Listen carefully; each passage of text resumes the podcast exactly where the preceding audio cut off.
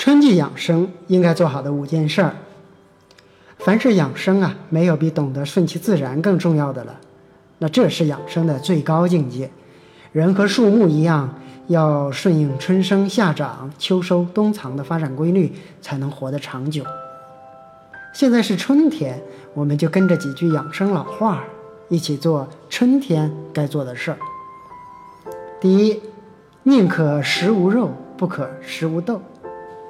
香喷喷的肉谁都爱吃，但你也得消受得起才是啊。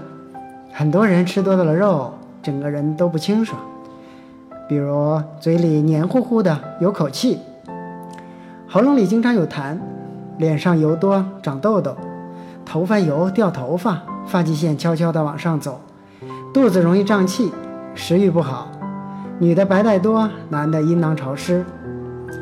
啊，春天呢是要少吃肉多吃豆的季节，因为春天要推陈出新，身体也需要轻装上阵。这时候如果吃多了肥甘厚味的肉，容易生痰湿，阻碍身体代谢。脾胃强壮、活动量大的人吃多了问题不会那么明显，但脾胃虚弱、整天以坐着为主、活动量少的人吃多了一点儿，脾胃都消化不了，不但不能补养身体。还会增加体内痰湿浊气，得不偿失。但不吃肉又怕营养跟不上，豆子是最好的代替品。豆子是很好的植物肉，富含优质蛋白质、不饱和脂肪酸、膳食纤维，而且从中医上说啊，豆子大多有健脾祛湿、化痰通气之功效。春天用来清通身体，那是相当的好。所以，宁可食无肉，不可食无豆。用黑豆、红豆、芸豆、扁豆、四季豆、豌豆、毛豆、荷兰豆、刀豆、蚕豆等等代替肉，变着花样的吃上两周，你会明显感觉自己的皮肤干净光亮，痘痘少了，便便通畅，小肚腩变小了。有高血脂的人还会发现血脂下降了。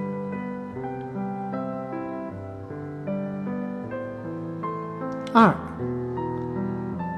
三天不吃青，嘴巴冒火星。也许你也发现了，几天不吃青菜，嘴巴就会上火，口干舌燥，口角开裂，嘴唇焦干，口腔溃疡等等。尤其是在肝火旺盛的春天，而青菜和春天最配。春天每天一斤青菜，保证你不会上火。因为呢，春主肝，而青入肝，青绿色的蔬菜可以疏肝气、清肝热，对春天养肝非常好。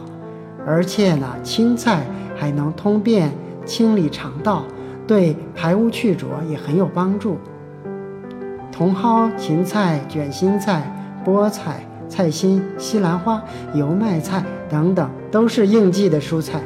比那些去火的牛黄解毒片、凉茶、泻药要好用多了，让你通而不生身体。有人说啊，我不喜欢吃青菜，能用水果代替吗？肯定的告诉你，这是不可以的。水果大多是寒凉的，而且含糖较多，容易伤脾胃、生湿气，会额外增加身体的负担。长期如此呢，就会脾胃虚弱。而蔬菜大多数是炒熟或煮熟吃，还会放姜、蒜等去寒性，对脾胃伤害要小得多。所以蔬菜是必须出现在你餐桌上的食物之一。第三，头要冷，脚要暖，肚子里面别太满。春天气温逐渐回升，阳气要生发。而头为诸阳之会，且阳气是向上走的，热升冷降。如果这时候头部过暖，就会使头部阳气过盛，引起烦躁、头昏脑胀。所以头要冷，春天不用戴暖和厚重的帽子了。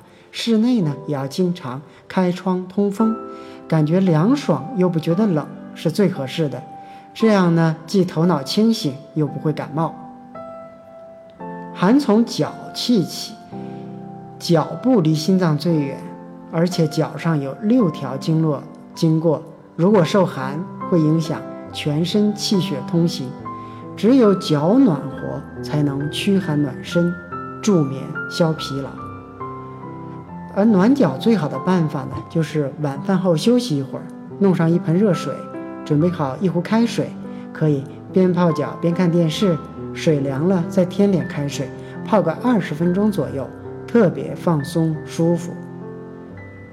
虽然说什么时候都不能吃得过饱，但春天呢尤其要注意。《动微经》曰：“太极伤脾，太保伤气。盖脾介于骨，积则脾无以运而虚脾，气转于脾；饱则脾过于食而滞气。春天吃的太饱，身体里气机不通，伤的不只有脾胃，而且还有全身的气血。所以肚子里别太满，七八分饱就可以了。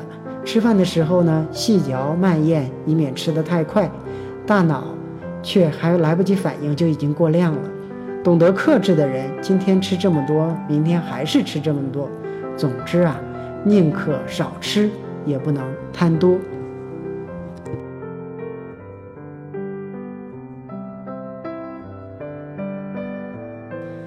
第四，日光不照临，衣裳便上门。太阳呢，是最大公无私的阳气来源，太阳光可以壮人阳气。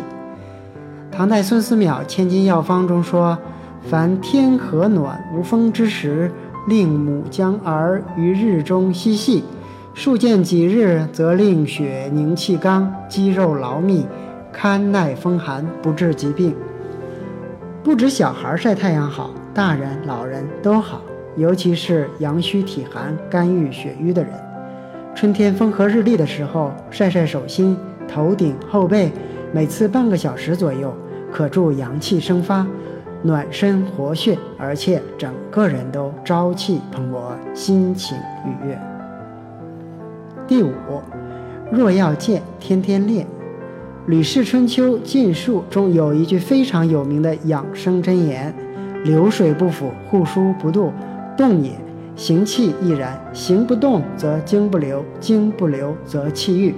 生命在于运动，人之精血。”人之精气血脉以通利流畅为贵，若郁而不畅达，就容易生病。而且动能生阳，春天多运动，气血通畅，阳气才能更好的生发，人才会有生机。